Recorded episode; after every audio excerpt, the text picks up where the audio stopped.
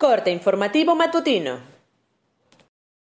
Esto es Mi Morelia Radio, el resumen preciso de los acontecimientos más relevantes con información del portal de noticias más grande de la región. Mi Morelia Radio. Bienvenidos. Este 23 de abril de 2021, estas son las noticias. Un incendio se registró la noche del pasado jueves en una oficina de Palacio de Gobierno ubicada en el centro histórico de Morelia. Por fortuna, no hubo lesionados, solo daños materiales, refirieron las autoridades policiales y de rescate.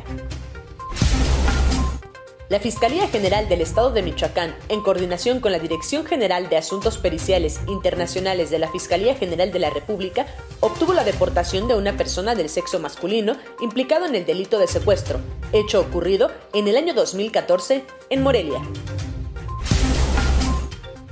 Con fundamento en las disposiciones de la Constitución Política de los Estados Unidos Mexicanos y del Código Nacional de Procedimientos Penales, la Fiscalía General del Estado de Michoacán emitió medidas de protección a favor de la candidata a diputada federal Adriana Campos y del candidato a diputado local César Enrique Palafox Quintero, quienes el día de ayer, en eventos diversos, fueron víctimas de hechos constitutivos de delitos.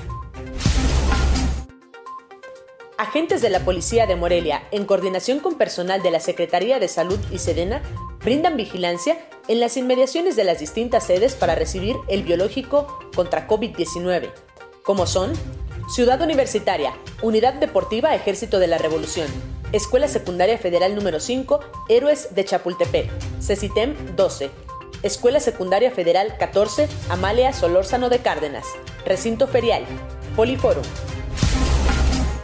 Tras hacer un balance positivo del primer debate efectuado entre la candidata y los cinco candidatos a la gubernatura del Estado, el consejero Juan Adolfo Montiel Hernández destacó que el Instituto Electoral de Michoacán ya prepara el segundo debate programado para el próximo 12 de mayo. Destacó que para este segundo y último ejercicio, a cargo del órgano electoral, pondrán mayor acento a la participación de la ciudadanía.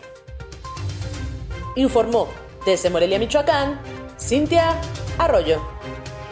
Esto fue Mi Morelia Radio. Te invitamos a que estés siempre bien informado. www.mimorelia.com Mi Morelia Radio. Hasta la próxima.